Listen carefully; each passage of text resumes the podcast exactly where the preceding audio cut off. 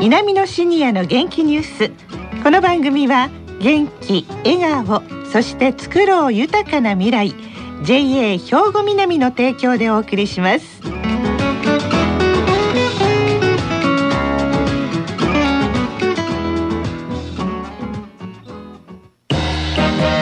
皆様の元気生活を応援する JA 兵庫南。近畿最大級の農産物直売所虹色ファーミン。おすすめは JA 兵庫南エリアの新鮮な地元農産物。皆さんおはようございます。藤原まさです。南のシニアの元気ニュースの時間です。この番組は東加古川にある兵庫県の高齢者大学南野学園の元気なシニアの皆さんが気になったニュースや話題を取材しラジオを聴きの皆さんにお伝えしているんですがあの兵庫県の南野学園も新型コロナウイルスの感染拡大防止のためしばらくの間休校ということになっています。ということで、この南のシニアの元気ニュースは、これまでに放送サポーターの人たちが取材した中からテーマを絞ってお送りしています。これまでにも人、ボランティア、食べ物、お花とお伝えしてまいりましたが、今回は、まあ、自由にお出かけできるようになったら行きたい癒しのスポット、パワースポットです。まず最初は、ここは本当に不思議がいっぱいですよね。高砂市にある石の放電です。石の放電研究会代表の富田拓さんにお話伺っています。石の法殿と言いますとね大きさがそうですねあの縦横高さがおおよそ6メートルぐらいの立方体に近い形をしてましてねで奥の方に屋根のような突起がある大きな石の作り物なんですね。高砂市のほぼ中央部に、えー、辰山と言われる山々がありましてね辰山石という石でできた山なんですが。うん辰山石の岩肌をくり抜いて作ったあ大きな石なんですよこの大きな石の作り物は一体いつぐらいに誰が作ったんでしょうか？それにつきましてはねはっきりとしたあの証拠確証はないんですけれども石の法殿が最初に書かれたのは「播磨の国不土記」という書物に登場してきます。でその中では石の法殿は聖徳太子の時代に、えー、湯気の大村寺、えー、物の部の守屋ですねが作ったんだというふうに書かれています。それは約今から1300年以上前の話になります。何のためにこれを作ったんでしょうか？ご覧になった方は想像できると思うんですけれども大きな家がねお家が横倒しになったような形をしています。これは一つの説としては神様の住まう神殿を作ったんだという説があります。それからその他にも石で作ったお墓横口式石閣あの横に口が開いた棺桶を入れる入れ物ですね。お墓だというそんな説もあります。でまた変わった説では当地のこの地方の石工さん石を加工する人たちの作ったモニュメントまあ、飲みの形に、まあ、見えないこともないんですね。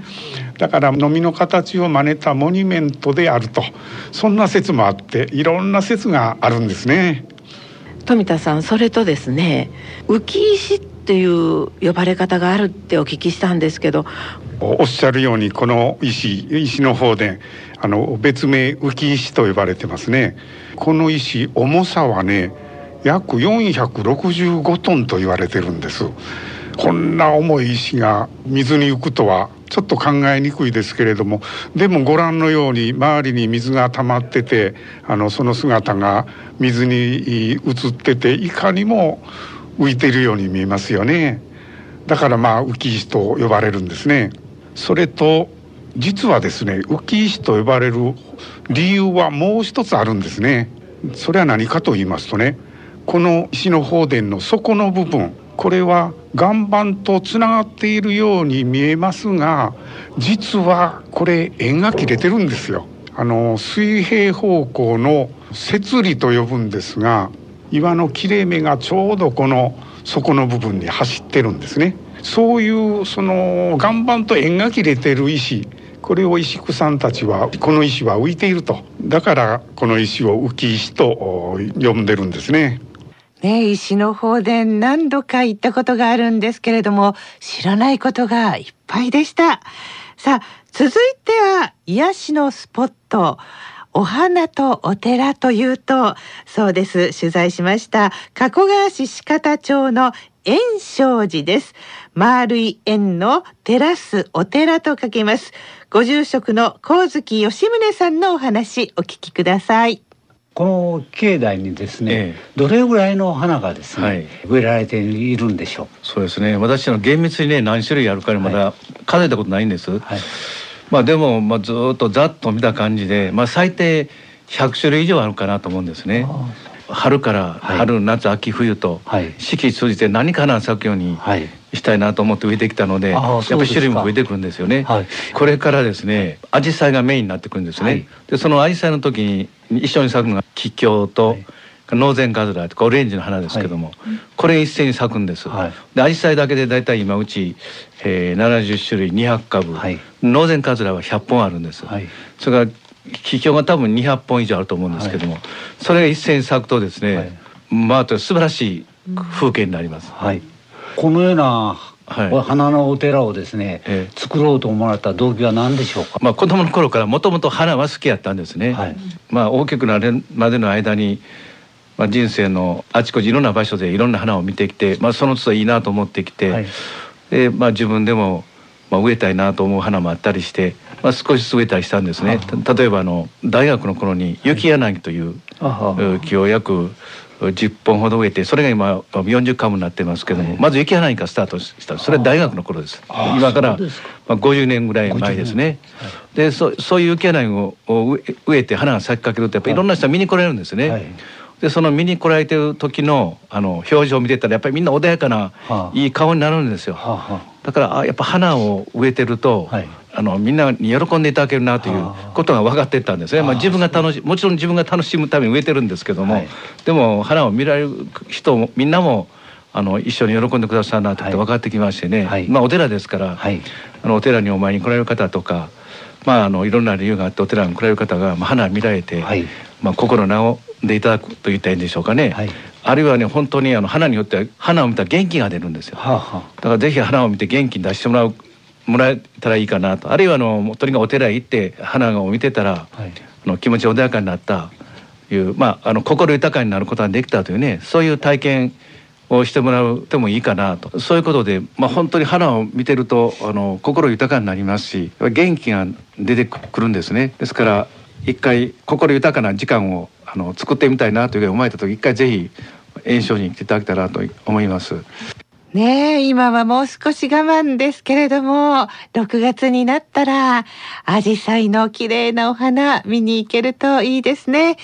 炎正寺は JR 加古川駅の北西10キロのところにあります。さあ、最後は、加古川の有名なお寺、各林寺です。ありがたいお話をご住職の重戸俊慶さんに伺ってまいりました。どうして角林寺という寺お寺の名前になったんでございましょうか？はい、角林鶴とつきますので、実際の鶴が飛ぶ鳥の鶴ですね。これが多くいたのではないかなどとよくご質問されますが、そうではございません。はい角輪というのはお釈迦様の涅槃ご入滅を暗に示す言葉仏教語でございます。角輪寺は聖徳太子の改装によりますが改装当初はどうも播磨の国戸田山四天王寺と名乗っておったようですが平安時代の終わり頃に角輪寺と名前が変わったのでございましてこれは先ほどお話した太子堂の中に板壁に涅槃図が描かれたお釈迦様の涅槃ご入滅の際に周りに生えてますサラソウジュの梢が真っ白く枯れてしまった。その様を鶴の羽の白いのになぞらえて鶴の林閣林といえばお釈迦様の涅槃のことを暗に指す言葉とされたのでございます。おそらくは涅槃図としてはですね日本の国でごくごく描かれ始めた初めの時代にあたるということでその壁画の出来栄えをご覧になった、まあ、おそらく鳥羽天皇様であろうと言われておりますが鳥羽天皇様の命名によって次号を四天王寺から鶴林寺と改めたと言われてございます。えー、せっかくの機会ですのでご少々の方から我々年配の者に元気になるようなお話とお言葉頂戴できませんでしょうかこのお寺は現在天台宗比叡山を本山とします。天台宗に属しておりますが江戸初期の結出したお坊さんに天海大僧正という方がございます。天海様自ら108歳まで長寿を全うされたのだそうですけれども家光将軍に長寿の秘訣を問われたところこのような和歌を読んで返したというような逸話がございます。それは長命は長生きですね。長命は粗食粗食と書いて粗食正直あの普通に言う正直です。比喩お日さんの日毎日の湯はお湯ですからお風呂のことですね。だらに時々ご家風遊ばさるべしと。こういう一句がございます長命は粗食あまりも美食家を気取ってですねたくさん食べ過ぎたらダメよと粗食正直正直っていうのはまあ秘密事を持たないとかあるいは嘘をついたりしないとそして比喩はこれはもう日々お風呂に入るというようにあの清潔を保ちなさいということですね。だらにはあの我々の唱えます呪文です。ご神言と言うたりだらにと言うたりしてますが。